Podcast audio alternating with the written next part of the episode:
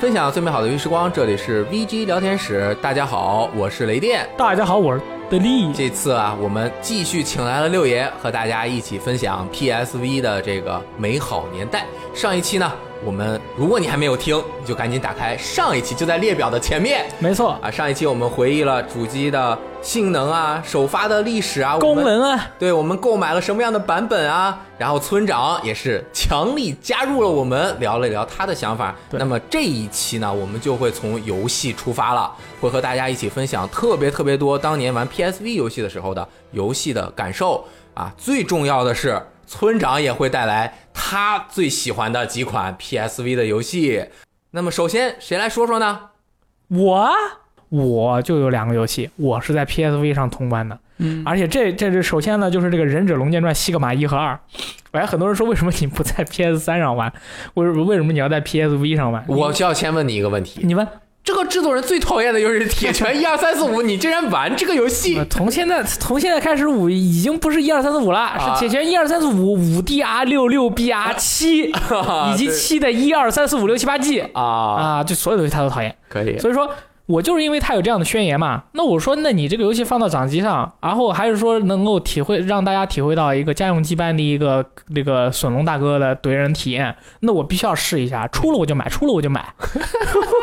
我在 PS PS3 没有铁拳。我在 PS 三上我也没通关，哦，我在 Xbox 上我也没通关，啊，但是但是我在 PSV 上我通关了，真的啊？啊。两部？在对都通关了，在而且是那个最高难度通关，可以，因为在 PSV 上面，它提供了这个忍龙 Sigma 一和二不稳定的三十帧体验，在尤其是在这个敌人同时同屏在场很多的这种体验下，你那个索隆哥他他其实还好，关键是敌人的速度会变慢。哦，我他妈的甚至可以看清楚敌人扔出来了一个发射了一个什么东西飞过来，这叫物理魔女时间，对，就非常的 gay，你知道吧？然后这个 PSV 不是还有六轴感应嘛？就是射箭的时候也可以用六轴感应射嘛，就变得很强。所以说这个游戏真的，而且它除了掉帧以外，它的画面效果、它的那种流畅的感受，以及输入稍微有一点延迟，它没错，它有输入延迟的，还有输入延迟的这些体验，确实能让我在 PSV 上完美的感受到，就是说西格玛的这种感觉，你知道吧？尤其是哎，人家不是说忍龙忍龙难嘛，嗯，那西格玛简单了嘛？但是你在 PSV 上玩，你因为以上的这些表现，你又能体会到忍龙当年的那种就是难度，你会感觉到有时候你真是有心不由手，手不由心，你知道吗？玩起来真的非常之好玩，而且你就是随时可以玩。你比如说你你的我当时在英国读书嘛。然后在上课是不是上课课间的时候啊？我们课间一般是半个小时，嗯我就是在那个食堂吃饭的时候坐到那儿，然后东西放到那里，先玩个十分钟、二十分钟，基本上这个一个小任务就过了，然后再开始吃饭，然后再去下一个课堂。因为就像对我们游戏玩家而言，你一段时间不玩游戏，你就会很难受。所以说那个时候我就经常用 PSV 玩游戏，我的那个下一个游戏，我靠，不得了！下一个游戏造成了我这个大拇哥手指腱鞘炎，是这个杀戮地带雇佣兵。啊啊，PSV，我觉得 PSV 上面的《杀戮地带雇佣兵》应该是游戏历史上画面最好的第一人称射击游戏，因为在那之后真的没人再做了嗯啊，没有人敢做了。然后这一家是 Gorilla Cambridge 做的，还不是 Gorilla 啊做的，所以说它使用的是改良过的那个《杀戮地带三》的那个引擎。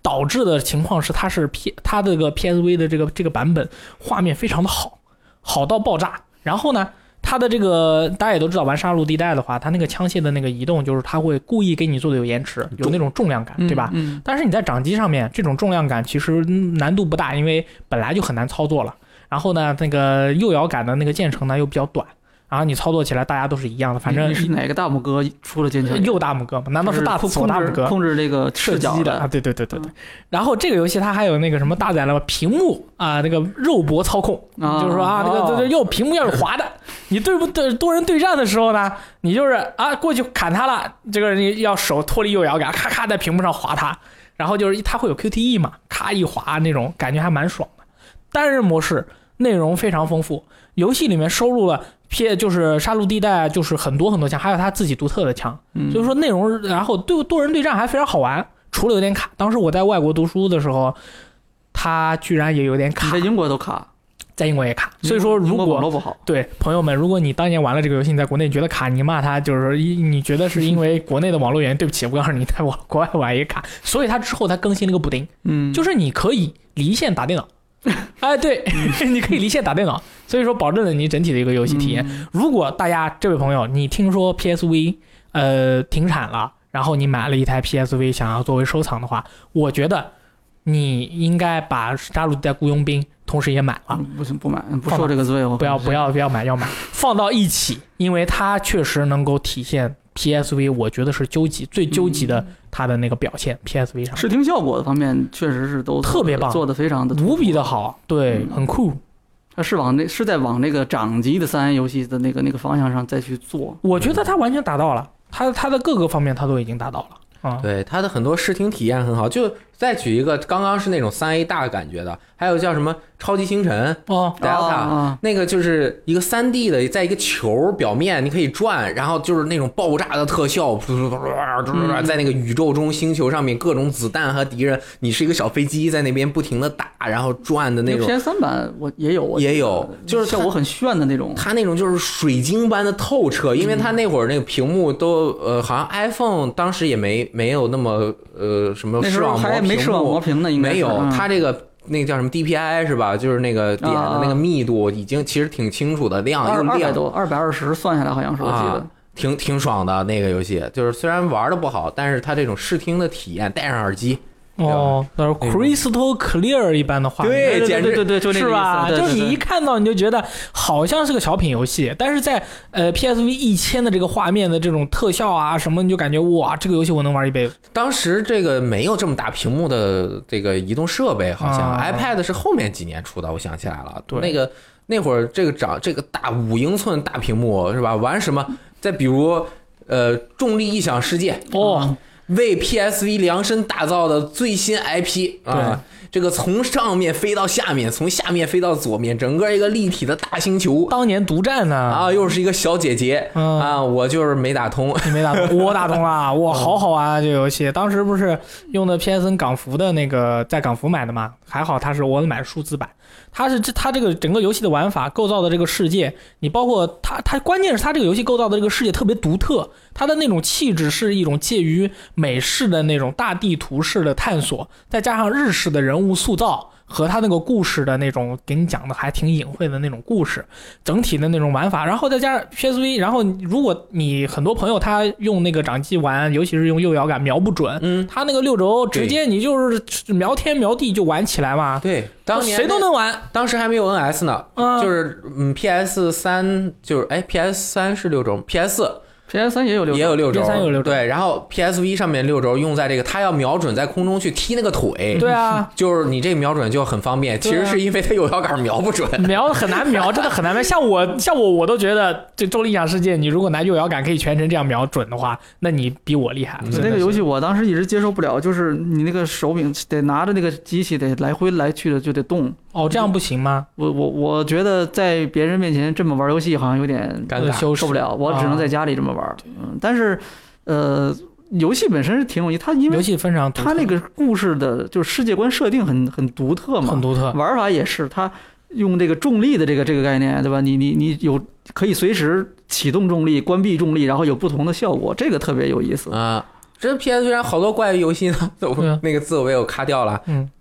俺师，哦，当年 PS 上面的那叫什么？叫好不叫座神作 是吧？跨过我的尸体，跨过俺的尸体嗯。第二部作品，他这一次是有点卡通渲染那种，这主题也牛逼啊，就是确实是跨过俺的尸体，子子孙孙无穷尽也。对啊我也不知道我为什么买了这个游戏，我想也买了，但是我没怎么玩。有中文，嗯，我想体验一下这个日式 RPG，结果它又不是一个那种王道的日式 RPG，就是反正就是弄好多孙子什么的死了，然后还有 roguelite 的那种元素。对，而且它在有一段时间，它会同时开启非常多的机能。像哦我对于我来说，我本来是心里面预期说是你这个游戏的机能就是慢慢开启，它开呀开了那么多，我要看不懂。然后我 JRPG 玩的不好，立马就智障了。但是这个游戏我当时买了以后，我就觉得很。哎它的那个画，它的那个呃标题图是一个小男孩儿，嗯然后那个一脸怨念的看着你，嗯，然后旁边写个跨俺师二，对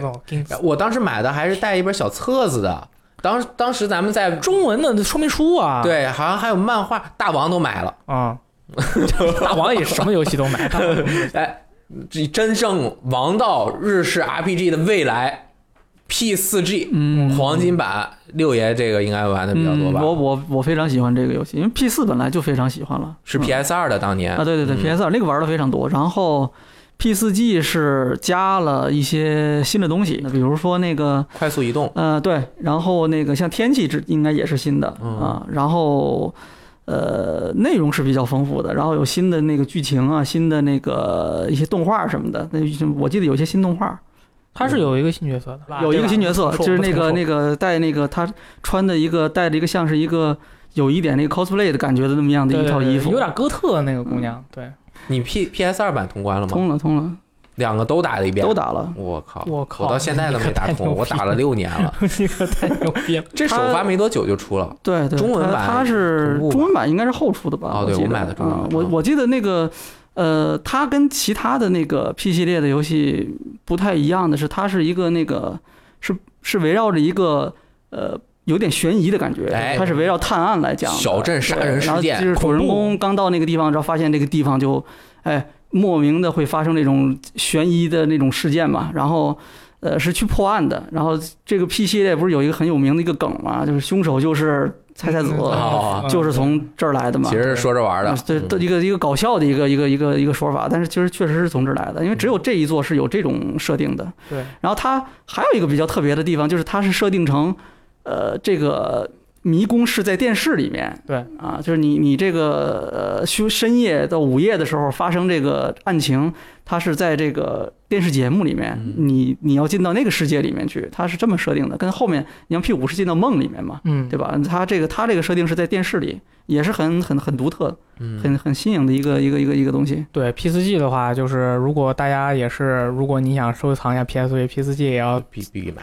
一同收入对对，对这个这个游戏主要是它，呃，它从那个家用机移植到掌机上之后，它的那个体验其实是提升的。提升了，提升的一个是方便啊，一个是本身它它确实是差着一个世代的嘛，画面比 PS 二版好多游。戏的这啊种呃视听效果首首先它就是在提升的，然后那个又有新的内容，而且它是呃它这个游玩方式也比较适合移动。对，哎，我也还有个问题嗯，P 四 G 是不是 PSV 独占的呀？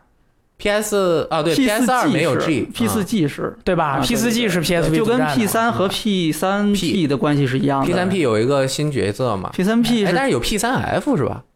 P 三 P 是是加了新的，就是加了有女主人公。啊，，对。然后有一个新的角色，就是那个啊艾吉斯嘛，对，我杯子上的那个角色，对。嗯。很牛逼，我作为真实伪女女神粉丝，好吧，真实伪女神我这个金子一马真实爱好者，当年真女神转生就喜欢，没有一座打通关。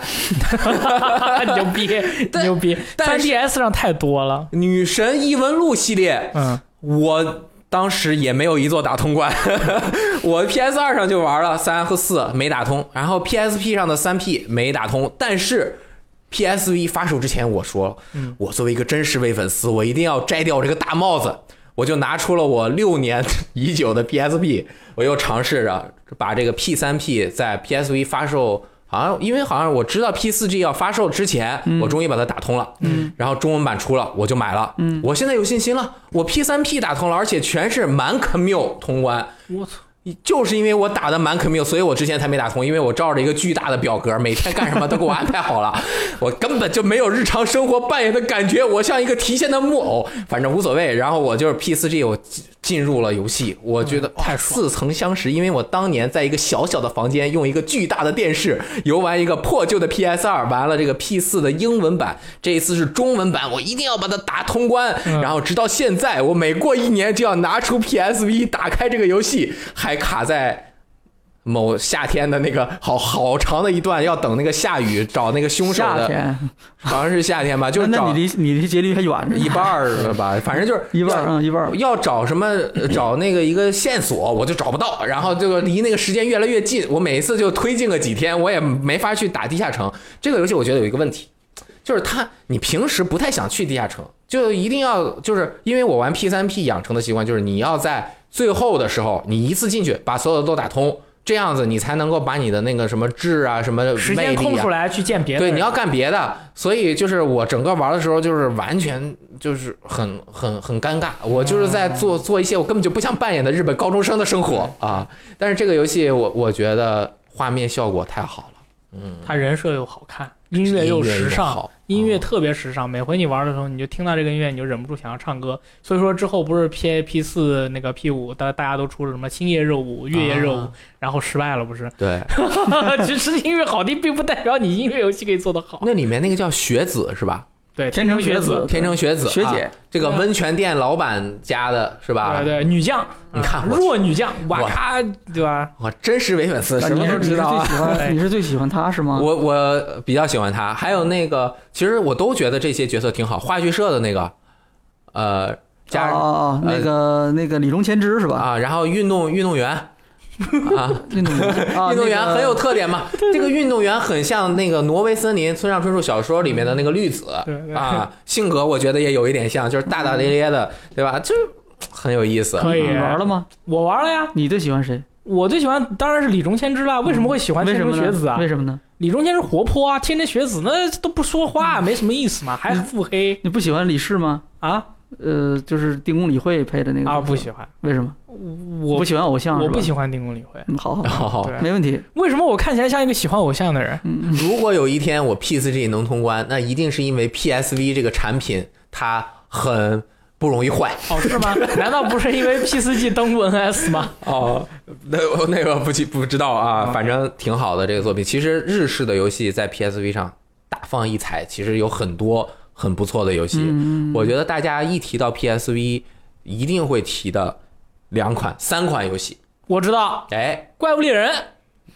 一个都没有，没有哦对对，sorry 啊，记错。只能玩 PSP 上面的。这个先，你这哪哪壶不开提哪壶。不开提哪壶。但是我待会儿可以聊一批跟怪物猎人很像的游戏。啊啊，PSV 的永远伤痛啊！但是这个香草社啊，鼎力支持 PS Vita，简直就是 PSV 的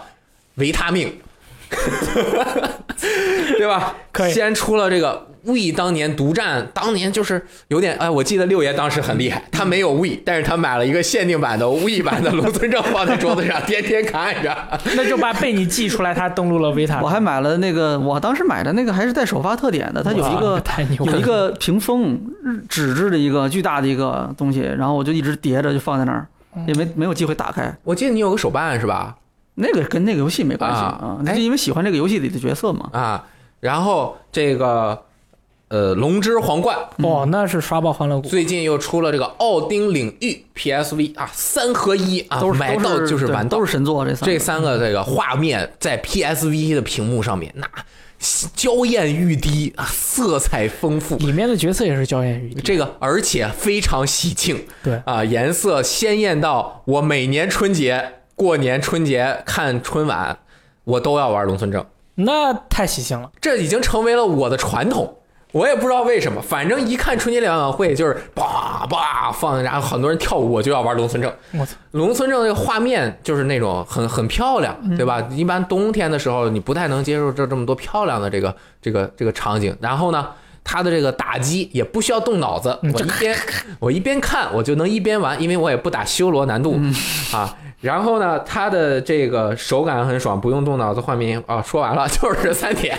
反正就是你拿起来，我也不记得剧情是什么，因为我也没看懂，我就在那边狂刷狂刷你就你为什么是春节玩？因为因为那个时候没事儿干吗？因为回家春节，呃，NS 出之前，我要么就玩 3DS，要么就玩 PSV，、因为电视占了。对啊，啊你以为像我一样过年的时候玩 XCOM 二啊？我靠，玩的我是真是，火啊当！一个是当时我特别喜欢，我为什么特别喜欢农村正，就是嗯一个是当时玩不到，就是你有一种特别这个明白，有那种感觉，你知道吧？就是哎玩不到，然后嗯没办法，然后等，然后它就出了嘛，确实是在 PSV 上出了。还有一个最重要的是，它比它比它的内容是比原本还要多的，嗯。它是那个多好多 DLC，加了四个，加了怪化四个猫啊什么的我我特别喜欢这四个 DLC，我比嗯。我我我比本体都都喜欢。它的 DLC 的就是评价全都是高于本片的大家就是完全四个全新的角色，嗯。啊，全新的故事，敌人都很多都是都是完全不一样的，而且四个角色也是，呃就是可以说是四种玩法吧。它跟那个原来那个游戏里的那个那个角色战斗的那个风格完全都不一样。猫有猫的风格嘛，然后那两个。那个那个鬼，呃，鬼是一个，就那个那个那个鬼娘嘛，罗血鬼，那个是一个风格，然后白蛇是一个风格，那个是那个忍者，那个忍者比较像那个有点像那个鬼柱的那种感觉，但是还不太一样。还有一个最另类的是那个那两个老百姓嘛，老农民，嗯，那他就那叫一地魁，那个那个里面那个那个那个老农民，那个那个拿个锄头抡人家，嗯可以扔那个扔那个镰刀的那个，那个那个是特别，但是劲儿不好用，其实很难用。肯定不好用呀。对，但是但是他确实这四个人的战斗风格都不一样，然后故事也完全都不一样。是每个故事，而且他到就是这四个 DLC 的时候啊，配合旁白，配合他的那个音乐，然后他故事的那种叙述形式，就让我特别觉得他觉得特别像那个像在听评书，哦。就那种感觉，就你翻开一本书，然后然后听一个老头儿给你讲这个故事，就怪谈。觉。对，因为他翻开一个绘卷，因为它相对于那个正片的故事来说，它那个 DLC 的四个都很紧凑，长度没有那么长。对，你你没有从那个地图左边跑到右边再跑回来，没有这种的。嗯，它就是一个很紧凑的故事，从这儿到这儿，然后你经历了冒险的一二三四四个阶段，最后一个结局，嗯，就是特别带劲，你知道，一个打完你就感你就想玩第二个。哎，你你玩的是什么版呀？我日版美版？我玩的是日文版版，日文版，所以你也说看不懂。所以说就是六爷说的这四个 DLC，我当时为什么没买，就是因为我也看不懂，哦所以说我我嗯我买了不亏了。是一个算是一个遗憾吧，对吧嗯我我懂英文，但是我也没看懂。不 不是这这种游戏真不敢玩英文版。它这个真的就是那个感觉，就那个劲儿，就是完全只有日文能够干。对啊，我只能看懂他在说什么，但是我不太了解他在哎他在说什么。这就是这就是这个游戏的问题。就你比如说，啊它跟奥丁领域还不一样。哎，奥丁领域本身是一个很偏那个欧式的一个故事，这种西方的童话式的、寓言式的这么一个故事，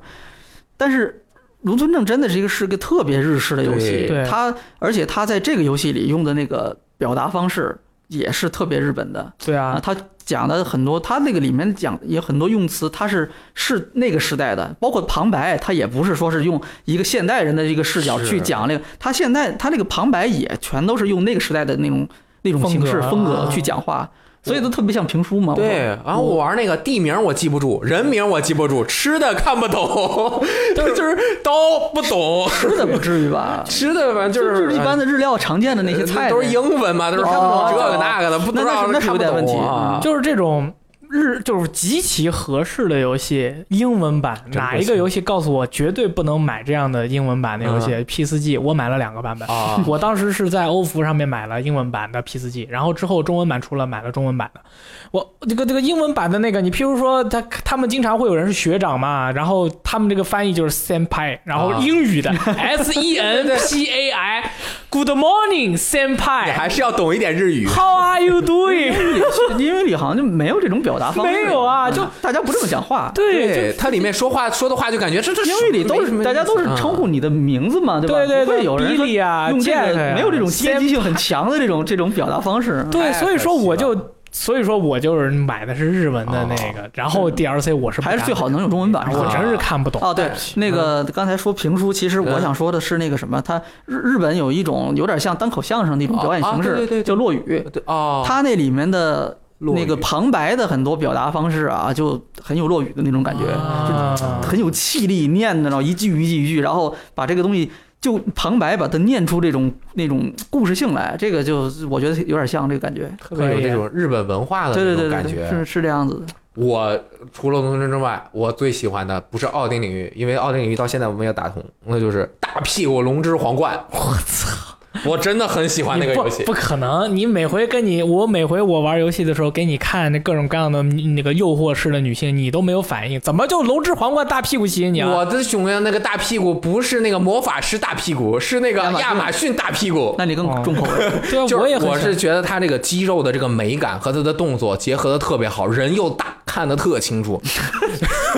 不是那种色情的感觉，嗯就是那种真实亚马逊力与美，利于美。那个角色我打了五十多级呢。哇，那你牛逼啊！我结果就玩这个角色，好可惜啊！就是后来好像出了别的游戏，我就放下了，就没有重新刷，因为它关卡重复度太高了。那这就是一个刷刷刷的游戏对，嘛。一共多少关？十八关还是十四关？十四就是，然后它后面就是你进一个迷雾森林，然后它会随机进那个地图，对对对你打完一个马上打下一个，有一些加成。你看我玩很深的，觉得刷巨巨多，然后 A B 路线啊什么的，嗯、这个做的特别好，它手感就是街机那种手感，所以我觉得你要买 PSV，龙村正没有 PS 三版对吧？没有 PS 也没有，没有没有，，We 现在大家可能都已经不不拿不出来了。买不着了，买 PSV 一定要玩《龙村证》这个游戏对，然后就是 P 四 G 太适合了，是啊，然后就是《龙之皇冠》，还有那个奥丁领域还有杀杀戮地带，啊，对，因为它这个二 D 的呀，在这个掌机上面和你在电视上面当然有区别，但是区别不是那么大。你放在小的上面啊，它反而感觉又特别的精致，它是不一样的感受。前一阵儿我看那个龙《龙之皇冠》终于打折了，但是我还是没有狠下心买 PS 版，它七百多的那个卖两百多，百分之六十六打折，那你赚了呀？我没买，你就赚了，你就你要买了，你就赚了五百多，哎是吧？哎呀，十一号，哎呀，好像已经对吧过了，你只你只需要花两百，你就赚了五百，哎呦，那你为什么不买呢？两百赚五百，那就是我赚了三百。呃，不不是，它原价是七百多，对啊你两百买的，你不赚五百，哎呀，对？吧？后悔了，里面那你净全你确实是超级无敌豪华净赚。三百是没错的。哎呀，那个我买了，我把那个其实那天哎，算了不说了。嗯 那个奥丁领域也很好。其实我最喜欢的 PSV 游戏，你们猜是什么？除了刚刚说的不是哦，除了刚刚说的，卢村证，除了我，因为卢村证我没看懂，它并不能感动我。如果我能看懂，我就更感动了。它并不是我最你刚才提过吗？这个游戏没有，那我不知道，操，是弑神者不不可能是最终幻想十。啊！可 以可以，可以上最喜欢的游戏是《最终幻我觉得《最终幻想十》，当然本身它就是我 FF 系列里最喜欢的一部，在故事上面你最喜欢的 FF 我最喜欢的。当然是战斗系统，我也哎，它和十二我都特最喜欢，啊，两个不一样，一个即时的，一个回合制。FF 十是我最喜欢的 RPG 回合制的这个战斗系统，因为我玩明白了 啊。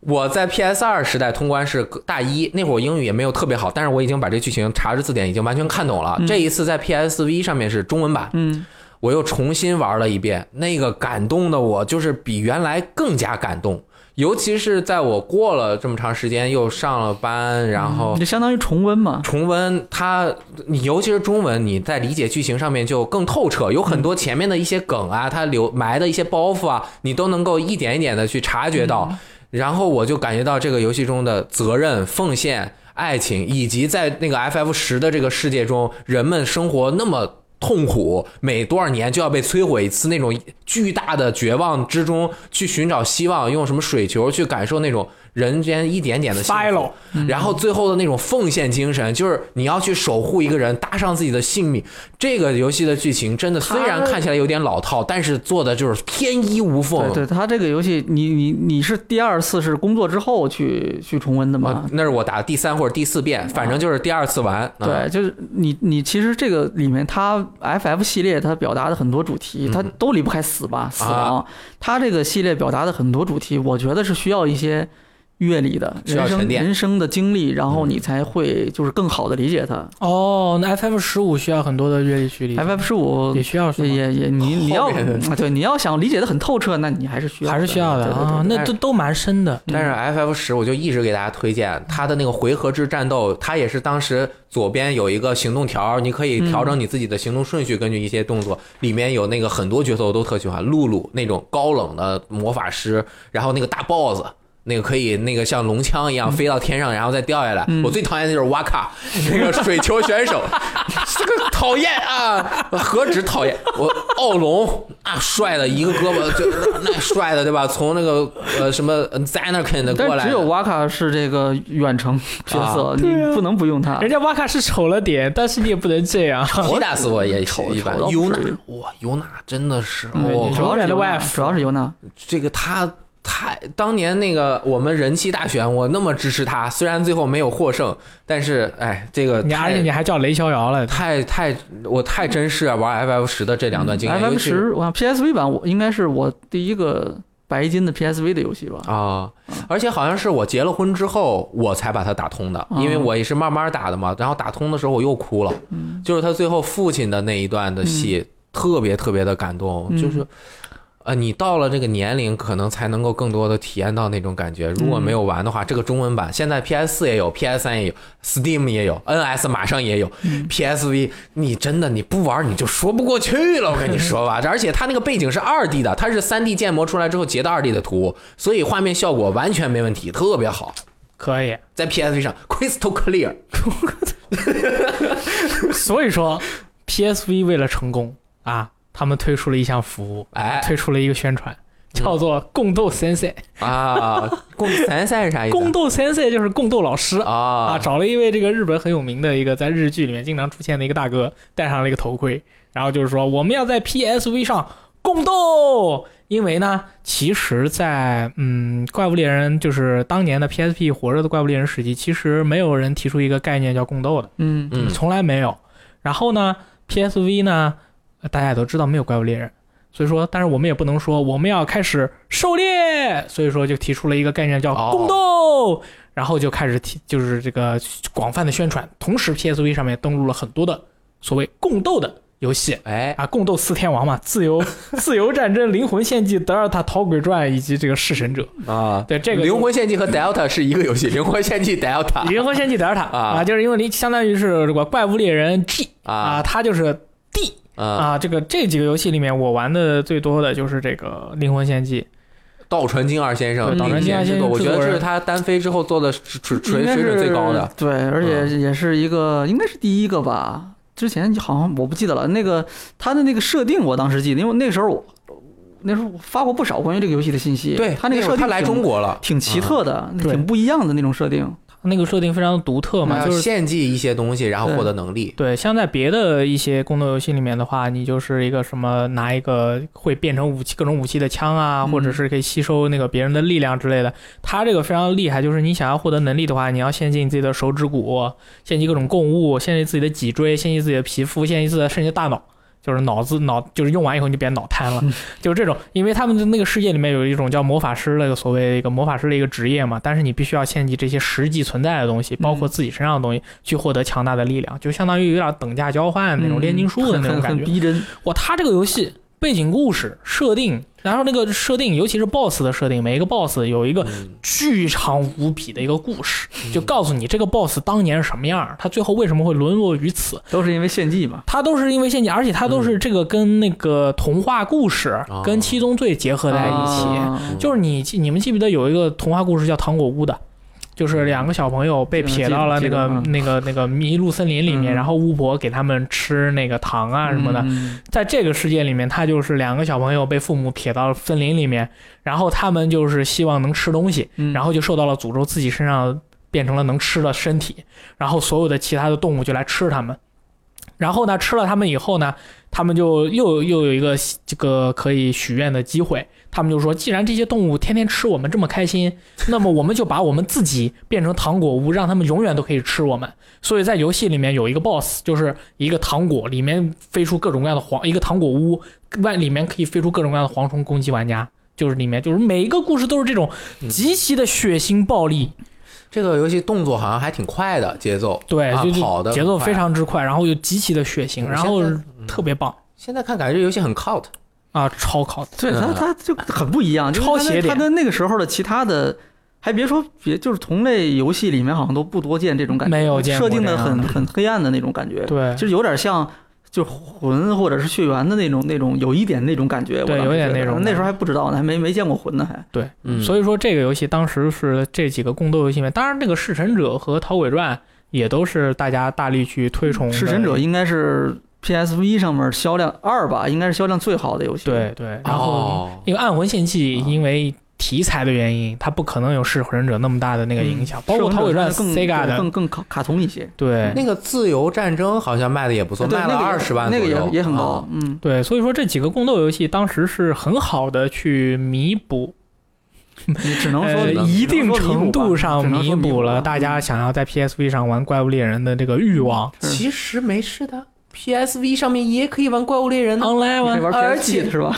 而且比 PSP 的体验还好，你可以把右摇杆映射过去，用右摇杆调视角，不用 C 手。是吧？是是是，啊，那个买 PSP 的 PRG，对啊哎，在 PSV 那上面玩 PRG 啊，这个 但是你只能自己玩了。啊，对，或者 PSV 遥控 PS 玩怪物猎人世界也可以嘛？对，嗯就是说那个时候就是提出这个共斗这个概念，反正现在就是索尼也很少去提共斗这个概念了，嗯基本上所有的这类游戏就是基本上就是团队合作打怪类游戏，这怎么样？然后逃鬼传出了新作，弑神者出了新作，基本上也都没什么声音，没都是就是其实喜欢他的朋友还是很喜欢的，但是他就已经没有当年在那个时候叫什么大共斗时代，那个时候刚提出这个概念的时候那么火热。现在慢慢就没有了。嗯。其实它是有自己特点的一个游戏，它是那个御魂嘛，对对你身上装备不同的御魂，有些御魂它的这个这个有独特的能力，然后这个御魂是来自于中国、日本，嗯然后很多国家的那个一些名的仙人啊，或者是妖怪、神仙嗯啊，这个妖怪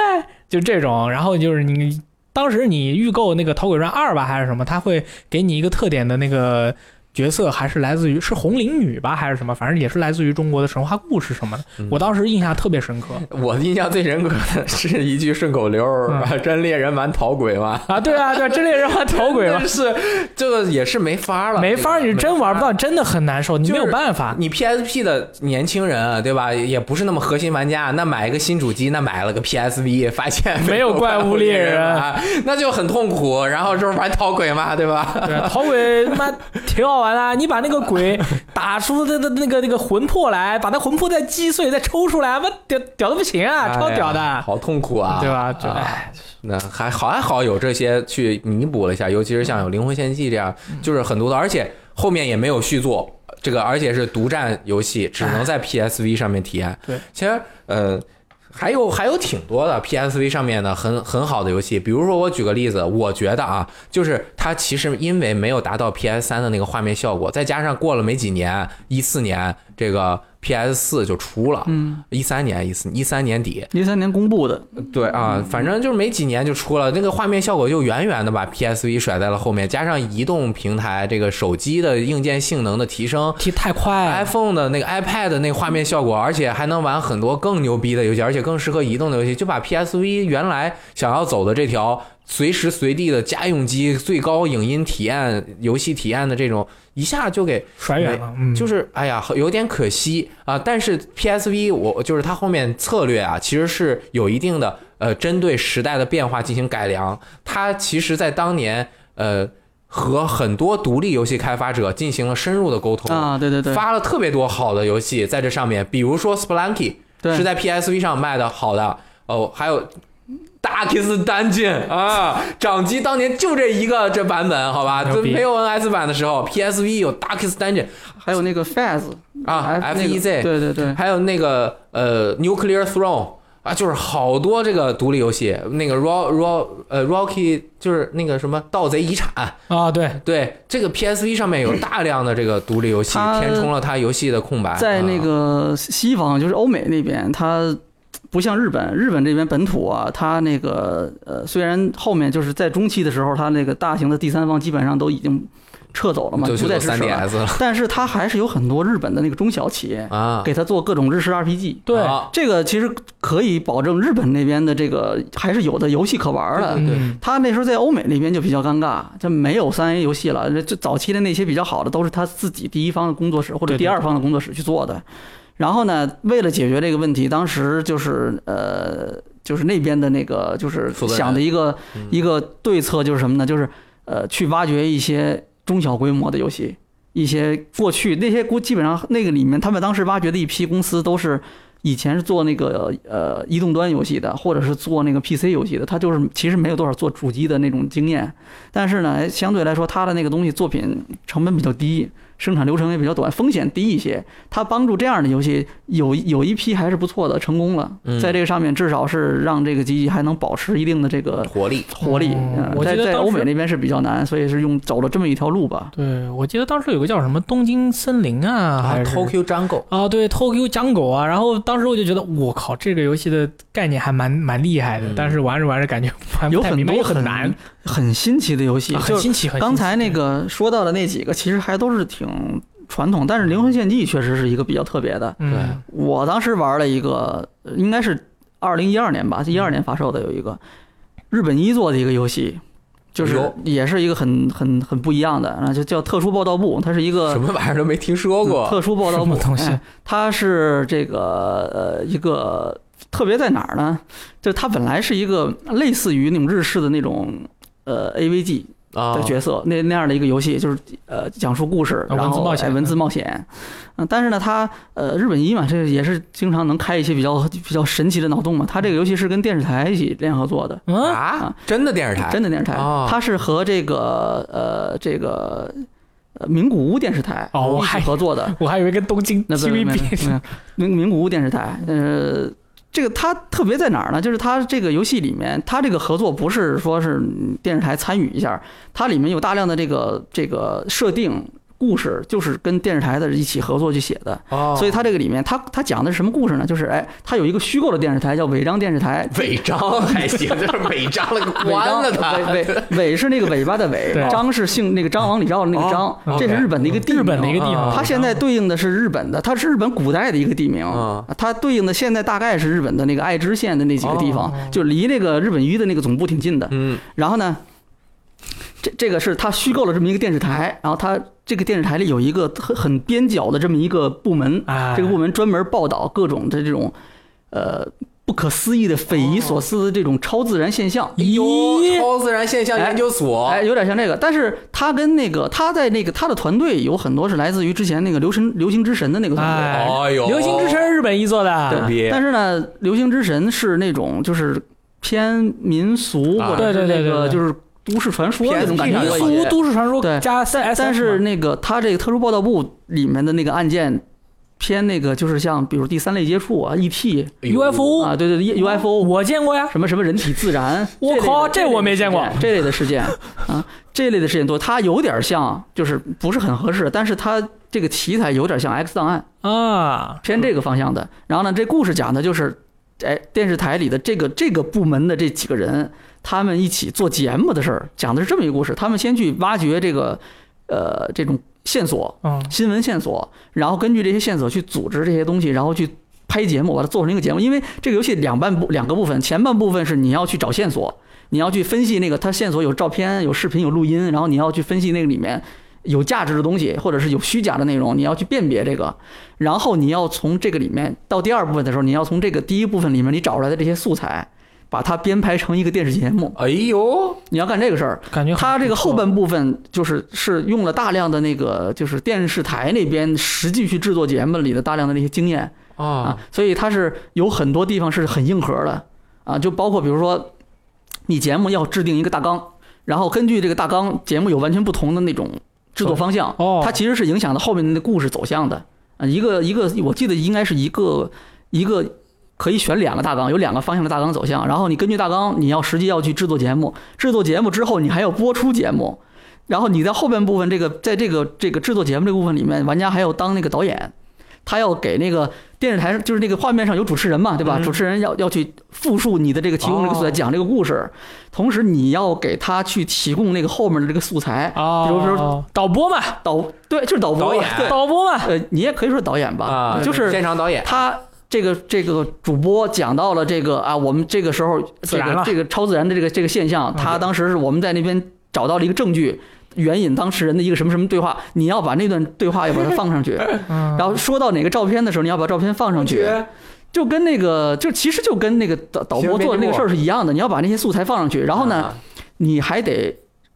掌握正确的时机，哦，你合适的时候放，对你不能早放，这么怪你不能晚放，而且你还不能放错。可以如果这个东西操作的不合适，会影响到这个节目的收视率，啊，会影响到那个节目的就评价吧，哦。评价。而且那个如果你放错了，那个直接等结束了之后，主持人会直接骂你，嗯 这游戏有中文吗？放纵事故。当然没有了，哎呀，要是有的话，就给秋雨、赞恩和幻阳玩一下，提就是高一下它除了前半前半部分可能就是比较传统的 AVG，就是你去探、你去解明各种线索，然后去收集这种线索，去组织一个故事。后半部分就是很硬核的那种电视台的那种东西，你要做节目，然后要制作完了之后还要播，然后最后你的所有的那个评价取决于你这个节目播的好不好。哦，跟前半部分你做没关系，就是你这点儿也特别像电视台，你你播最后放送事故失败了，就是你就直播事故嘛，失败了，那你这个评价就完了。对啊，是这样那，它这个主要的一些片段是视频的还是图片？主要是图片跟视频吧，啊也有也有那种录音，但是啊其实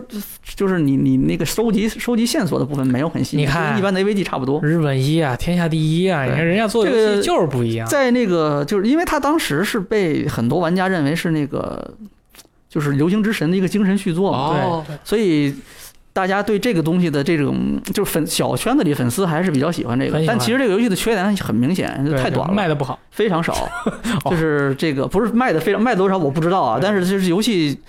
就缺点是很明显的嘛，就是它体量没那么大，就那么几张很快，就是就跟日本一其他的游戏差不多，大家认为不值嘛，对吧？就是你独立游戏的体量，然后你卖一个三 A 游戏的价格，对，那这个是另外一回事。但是这个游戏确实是挺特别的，因为只有 PSV 上可以玩到。那日本一法老空厉害，还有那个文字冒险游戏《弹丸论破》，对吧？嗯，一二三，我记得，因为我我虽然不玩这个，我印象比较深刻是什么？当时索尼应该是准在中国开始开办业务了，嗯，然后那个《灵魂献祭》和《弹丸论破》的中文版是几乎同一个时间，他们开始能够拿到游戏发售前的那个版本拿过来给国内的媒体玩了。哦，当时就是我去的那个望京那边索尼大厦和啊国内很多媒体一起过去，他们是从你都不知道是从香港借来的卡带，样品卡带，每一个游戏有几个，然后我们坐那边，在什么新浪的呀、腾讯的呀，然后我们就坐那儿拿一边玩一边夸，哎对呦，拿那玩儿。哎呦，真挺好玩。弹丸论破，但是我到现在弹丸论破也没有打通，实在是说话说太多。但是大力喜欢是吧？啊，我你觉得我喜欢弹丸论破是不是 PSV 上体验最好？那必须的啊，它是划时代的这个文字冒险游戏。这么厉害，这么高评价 啰嗦到划时代是吧？对对对对，就是有些划时代的一些游戏，我不能在节目里讲。嗯但是论如果那些不能讲的，说什么什么撕的不能讲的，如果不说的话，那么划时代的大丸论破一定是算的嗯，啊、嗯它是结合的最好，它尺度把握的最好，能在能让最广度的人去接受一个最最小众的一个题材和想法的这个作品。你包括萨利也很喜欢，对吧？还行吧，他第三部也打不完，实在是太啰嗦了。所以说，像这么多这种很多很多的小游戏，包括日本一的呀、法老空这这这些，就是刚才我们这些说的这些呢，就是村长。他有特别多，他玩的特别特别多。他的他来我们这儿，他的卖点之一就是每个人会让我贴标签嘛，像我就是瓜娃子美美食玩者，村长就是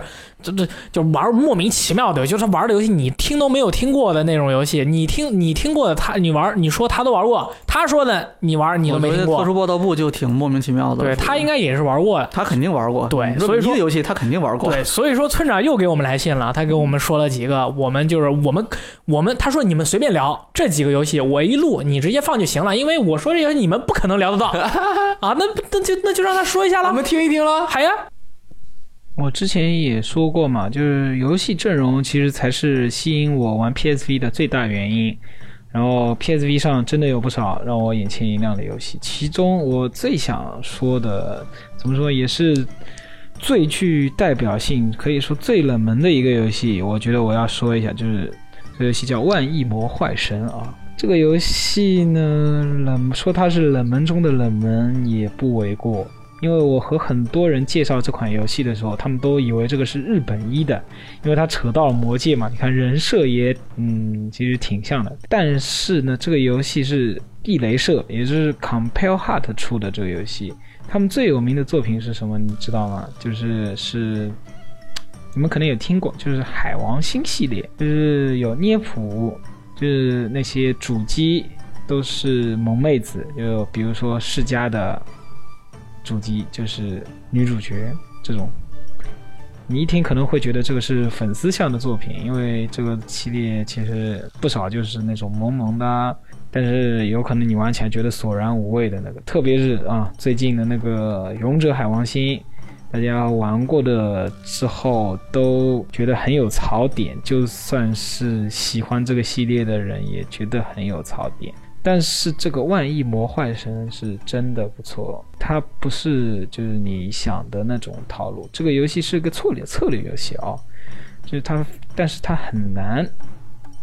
非常难，非常有挑战性。游戏背景里面有一只就是非常大的怪，就是来吞噬魔界的一个怪，叫魔坏神。它描述的非常非常难，就是根本打不倒。有时候我们在游戏里玩到玩到的啊，当然除了黑暗之魂啊这种狮王啊这种就真的很难的游戏之外，呃很难的动作游戏之外，你可能觉得这些其实稍微动点脑筋就可以打死了啊，就是确实有点难，但是没有难到那种绝望程度。但这个真的就是难到绝望的程度。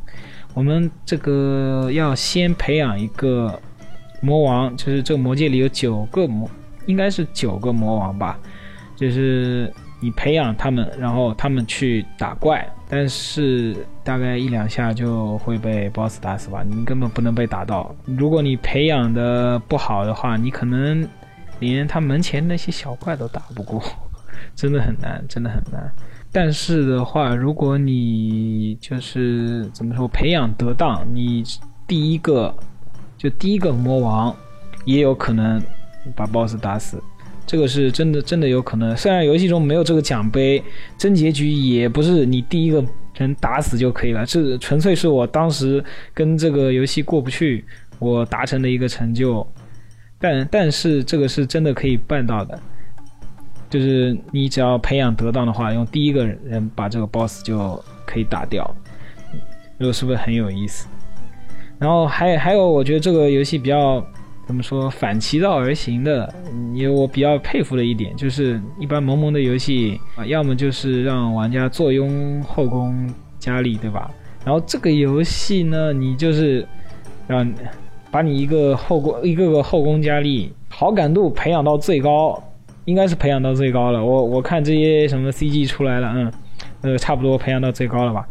然后你让他去跟 BOSS 打，然后他就跪了。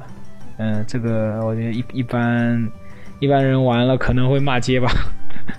好，嗯，这个这个游戏我要说的有太多了，就以上省略几万字，大家有兴趣的话就看一下本站评测好了。目前回复只有八。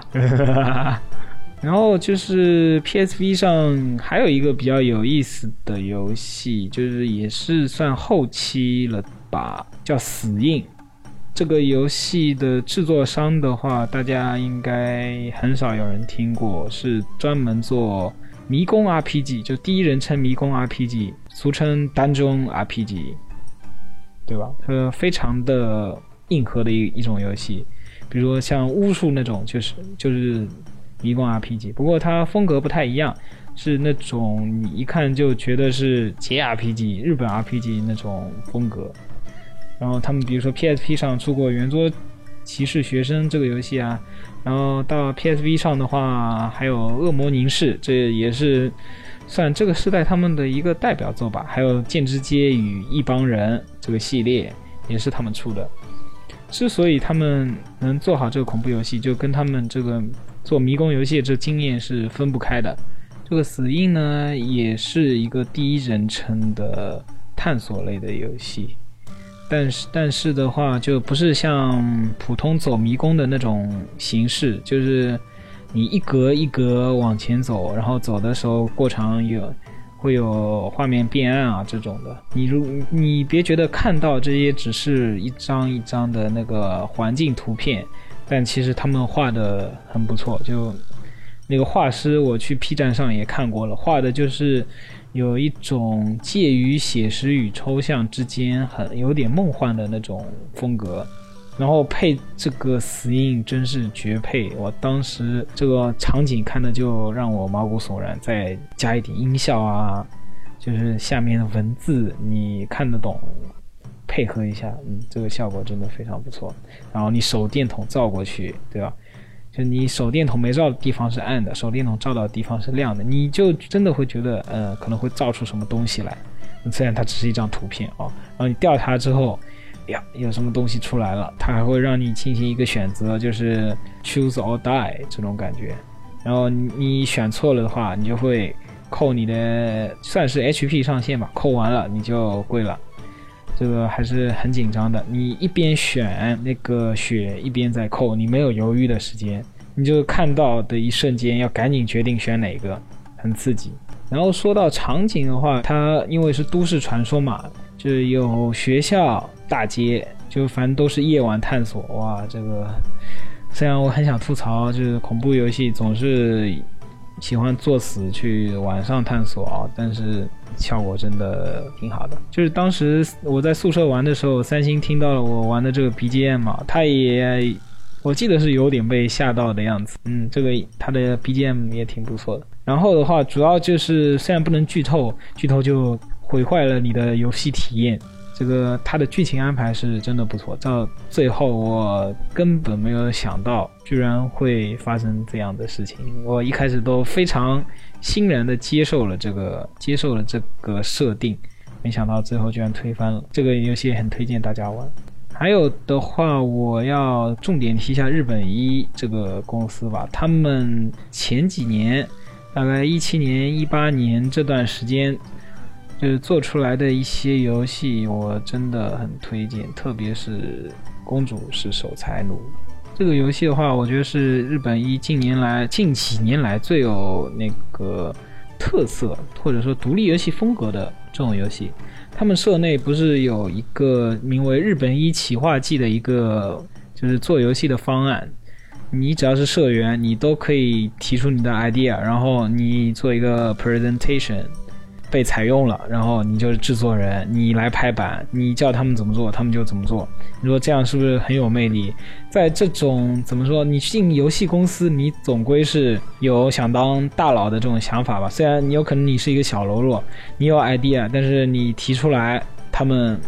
不接受。所以这样，我觉得这种做法很好。然后你你看，就有公主是守财奴这种非常邪门歪道、很有意思的点子出来。这个这个游戏呢，就是它的一切都是跟金钱挂钩的。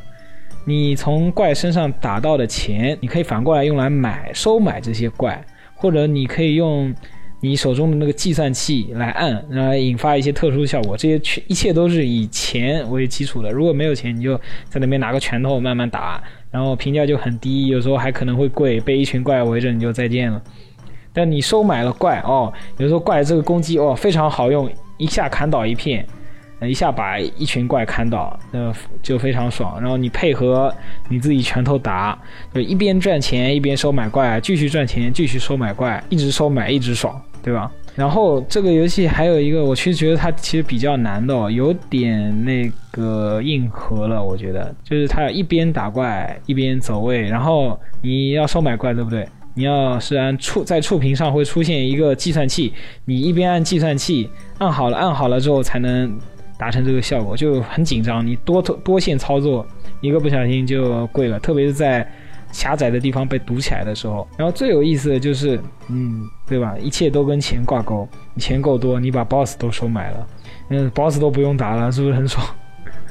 还有一个的话，就是就是比《公主是守财奴》还要早一点发售的这个游戏，叫《罗杰与黄昏的古城》。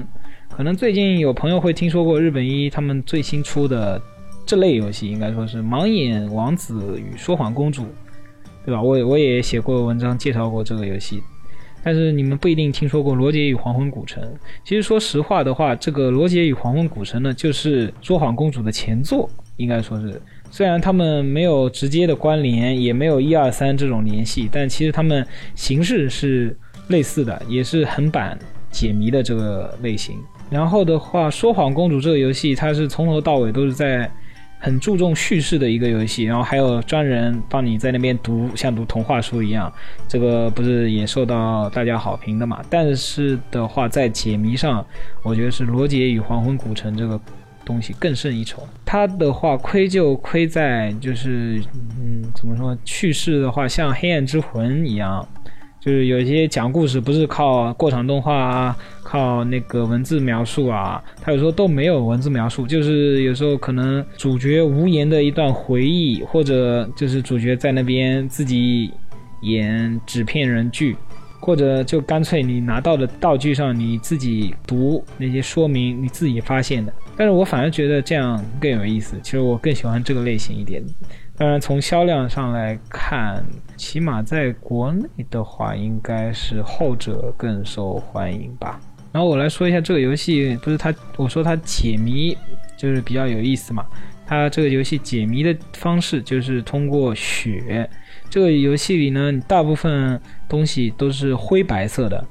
就是主角可能还有点黑色啊，就他身上还有点黑色，然后其他边上的东西这些东西都是黑白的。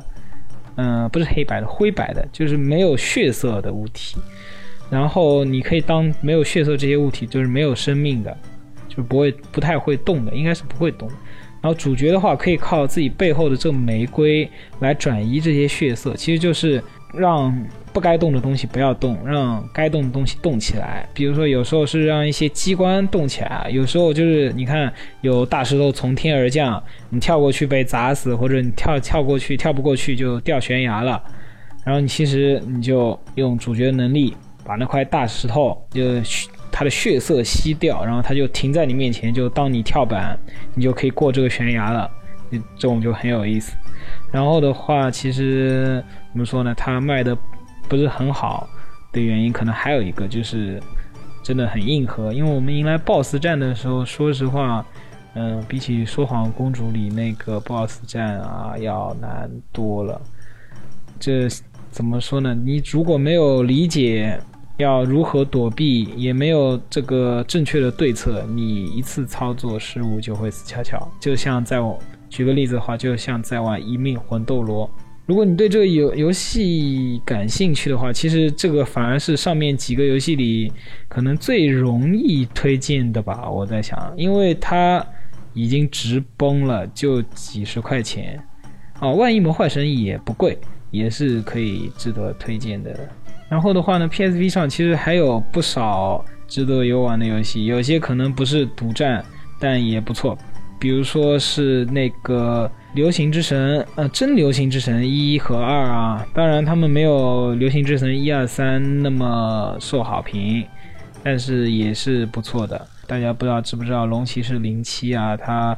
负责写剧本的那个筑基也是一个不错的恐怖游戏。当然，上述我说的几个亏就亏在他们没有中文。最近的话，其实凯瑟琳也是有 PSV 版本的，只是没有中文哈。哎，这些厂商后期都不出中文了，所以就很亏。如果你真的觉得 PSV 拿起来方便，然后也看得懂的话，你也可以去试一下呀。还有影牢啊，这些也很合适。我在虽然写的东西不多，但在网站上也有那个什么搜索这些 PSV 游戏很好玩，你尽量不要错过。你也可以看到一些可能你感兴趣的游戏。村长说完了，哎真的是厉害。听都没听过啊，然后其实 PSV 上好玩的游戏特别多，比如刚刚没说到的，我也买了战神，对吧？嗯一加二 HD，但是它那个黑乎乎的，有点看不清，不知道为什么那个我画面。为什么不在 PS 或者 PS 三上玩？那个 PS 的没有，PS 三有啊。哎哦哦，你说的是那战神，但是他这个黑乎乎的啊！我还给萨里说，想让他尝试一下能不能，因为他玩了新战神，那我想你体验一下老战神差差。差的有点多。对，这个他说这个不行，这太血腥，这个怎么而且还没有儿子。啊？这个风格不太一样啊。啊萨里有儿子，我说战神那个老战神没儿子，儿子，对啊我我也知道。然后这个可惜就没有在上面打通，我觉得是他这个体验有一点啊一般，可能可能是重置和调的不是很好，调的不是很好。但是呢，有一个 HD 做的好啊，MGS 哦二三，因为它的那个画面没有战神那么复杂，它是一个块儿一个块儿的。啊，然后它的视角相对来说也是固定的，对吧？三和四二都是有一点相固定，但是三其实它后面有一个追尾视角，呃，这个合集特别值，可惜没有中文，到现在都。这个游戏就是 crystal clear 啊，尤其是二，你上去到那个呃 shell 篇呃 tank 篇，反正就是你上到那个呃呃 tank 最上面，然后那个呃阳光照下来，然后有个香蕉皮，你一踩摔一跤，然后趴下来捡那个，就是那个那个那个金属的那种感觉，就是特别特别的清晰，特别漂亮。嗯。就是很可惜，我这个游戏没有在 PSV 上打通。嗯，啊，因为我也不知道为什么啊，反正就是没有没有机会。如果有 PSV 的，可以尝试一下在这上面玩，而且我感觉它，我不知道它是不是 bug，就是我没有打通，但是能看所有的影像他应该是直接就开放给你，啊，没准就是因为它 HD 就直接都给我直接给你开放了。这个也挺好的，嗯然后你全看一遍影像，对吧？随时走到哪里感受这个呃，小岛电影监督的这个 对裸体蛇和 The Boss 之间的这个感情啊，这个洁白的花海啊，爱国者，哎，那你说你其实你看看咱们刚才说的这些游戏，包括独立的游戏、独特的游戏，然后还有这个高清重置的这些，其实你会感觉其实当年的 PSV 它的定位跟现在的 NS 很像，就是有一段时间我会有这种感觉，但是啊很可惜，嗯时代它可能有一太早了有一些策略可能有一点相似吧，但有是点相似。我觉得有点像。跟任天堂的主机还是不不一样啊。我们是美好年代，所以就不说它的缺点了。嗯就是其实它其实很多东西它是能够做到更我我好的。觉得 PSV 最怎么说呢？用用四个字描述就是生不逢时吧。对那个嗯时代变对革，它就是那个索尼的那个美国，就 S 那时候 SCEA 嘛，就是美国那边的那个那个总裁，他叫那个 Jack Tretton，那那个人。就圆圆脸胖胖的，然后经常笑笑的那个样子，那个那个那个总裁，然后他就是离开之后，那时候经常接受媒体采访嘛，然后那时候就聊过那个 PSV 的那个那个那个境境遇的问题嘛，包括早期是要做 PS 三的这个体验的游戏，到后面开始又搞这个，就是它明显在向另外一个方向发展嘛，就是哦想掰过去了。游戏体。验就不是重要的了，嗯。它要让它成为一个 PS 四的一个哦，衍生的一个东西，对。它能够提供更多的功能作用，不是游戏做了 Wii U 已经那种呗。它明显在变。然后就提到这个的时候，那个那个当时我记得那个 Jack Tretton 就说过这句话，就是说 PSV 非常不错，嗯。很好的一台设备，但是就是它出现的太晚了。嗯，早一点的话，它可能会更好，但是就是出现的太晚了。它晚就晚在就是，呃，用户核心玩家这部分玩家不是说不玩游戏，但是他对这种移动的玩这种专用的游戏设备的这种需求，这个需求是在一个下降的趋势里面。PSV 就是在这个时候出来的，就是大家已经不那么需需求这个东西的时候，它出来了。然后相应的呢，另外一个市场在快速的崛起嗯崛起哎，手机啊，一下子就是就你就没有任何竞争的这种就余地了。包括刚才咱们最开始说到的那个，就是三 G 版在日本卖的不好，在其他地方可能也差不多。那个我没有具体查，但是在日本确实是有很多报道你是能看到的，在日本那边三 G 版不行，以至于后来它就取消了。就主要原因就是。有那种运营商、合同商，就是那个合约商那边，就他其实有他的那种考虑，就你你这个确实是不挣钱，没有那么高的利润，你从它这个这个索尼这边来考虑，它也是这样子的。它是高规格的维持的这样的一个设备，实际上最后需求量非常少，嗯因为那时候大家那个时候对这种通讯社交的需求已经完全是向这个这个智能手机这个方向去走了。对它变化有点太快，就大家就好像刚才说的那个尼尔，对吧？你查看你周围的有多少人在玩 PSV，在玩什么游戏？你你你对你就比如我我在家玩 PS 四游戏的时候，你这个功能对我来说嗯有什么意义吗？对主机玩家其实没太大的意义。它这个，但是你你如果是一个微信的扫一扫，或者是摇一摇，这个意义就完全不一样了，对吧？嗯因为你那个社交需求真的是在那个上面去发生的。今天聊天，明天出去跟朋友见面，了有有的时候，我觉得就是 PSV 上的有些功能，就是有点那种怎么说呢？想象的、设想的非常好，对，但是呢，就是典型的那个产品考虑需求的时候，没有从用户角度出发。这用户是不是因为你有了这个功能就用这个东西？不是，是因为用户真的需要它。嗯，那所以 PSV 从这个角度来说，它的很多东西都是非常好的。嗯嗯，这个硬件设计也非常好，但就是生不逢时。它再早一点，我觉得应该是能能是一台。不能说说跟 3DS 或或者说跟任天堂抗衡吧，但我觉得应该不不至于说现在这个这个程度。你想无出我风采。PSP 的时代就是还是相当不错，八千万台吧，我记得全球销量。嗯，你你跟那个 NDS 比是还是不行，嗯大概一半的样子吧。人一半儿多一 NDS 应该是一一亿六千万台，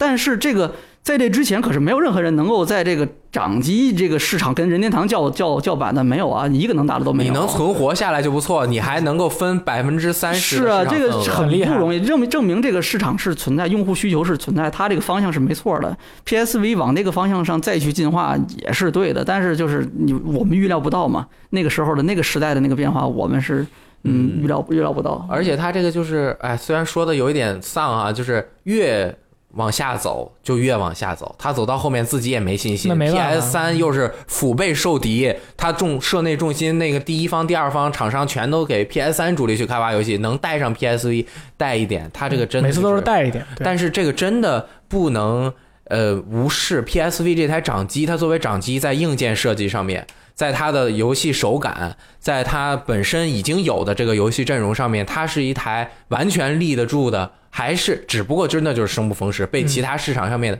完全就是。呃，盖过了它的这个光芒。你像我们今天说了这么多游戏，但其实里面的游戏还好多呢，还有好多呢，我们都说不过来，就是村长那边能知道的，什么公主是守财奴，什么夜回，什么忍道、闪乱神乐，什么耶稣一大堆尸体派对还有 DJ Max，啊，DJ Max，、嗯。然后再加上那个太古达哎，人，对，太古达人，嗯。对呀、太古达人多好啊！那个音效又亮，又音效又好，画面又亮，再加上什么丝织小邮差等等一系列游戏特别多，而且最重要的，我觉得 PSV 作为 PlayStation 历史上面不可磨灭的一个机器，是因为它有一个。首先，它的这个品控很好，它不太容易坏。PSP，因为我感觉，因为它是可以拆卸的电池，它后面很多人的电池都坏了，没有人听说谁的 PSV 坏了。我到现在没听说谁的 PSV，真除非摔了，嗯对吧？没有坏了，也有可能是因为你玩少啊。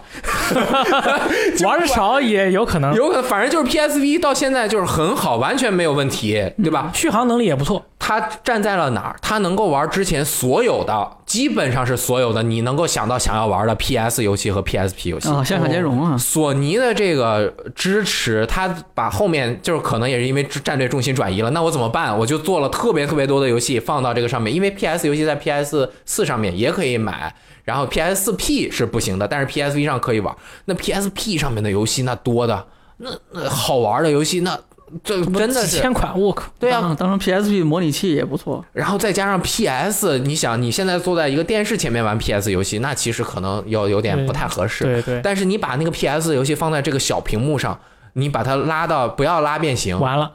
，Crystal Clear！我靠，那个二 D 的，你就玩那些二 D 的游戏，什么那个啊，FF。六七八九，恶魔城。生化危机一二三，恶魔城，月下夜想曲，恐龙危机二，这个恐龙危机中的我操魂斗罗，我对，恐龙危机二太他妈好玩了，我操！真是我唯一一个能通关的恐龙危机，那个做的那怎么就那么子弹都不要钱，寄生前夜一二，我操！我靠！再加上史上最强满分游戏《放浪冒险坛》，我加上史上最强日式策略战棋游戏这把慢点倍儿，最终幻想战略版《狮子战争》，我靠！PSP 版那这上面那能玩的游戏那多到爆，而且价格便宜的，就是那生化危机我买好几个，就二三十一个，它那个那个价价格特别便宜就，像在 Steam 上买游戏一样啊，样。那个钻子先生，就是那你想玩的 PS 游戏、PSP 游戏，你都可以在 PSV 上面玩。现在为什么就价格其实现在特别便宜？就你买一台二手的，当然你再用一些特殊的手段，我们今天就不在我们聊的话题中，它可能能够发挥更多的游玩的设备。但是就是你就买一台最新版本的二手的主机，也就四五百块钱，特别新。这么便宜，特别便宜，因为它有一个型号之后的那个主机，在二手市场上就是特别的不值钱，不吃香啊！啊，因为一些原因。但是对于我们这些玩家来说，你收一台，然后去体验当年你可能。有那么多怀怀怀怀念，包括我们刚刚聊的这么多 PSP 游戏，加上你再去听听 PSP 的美好年代，你现在能收一台能玩那么多 PSP 的游戏的，你都不多。啊，你拿这个好的橙色 PSP 买不到，你可以买台 PSV 玩 PSP 的游戏。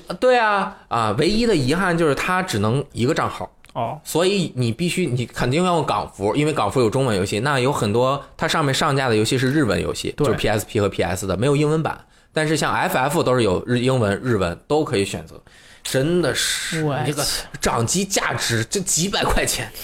对吧？那买两台都不为过嘛，我就有两台。好，而且好像 PSV 上还还还有无主之地玩。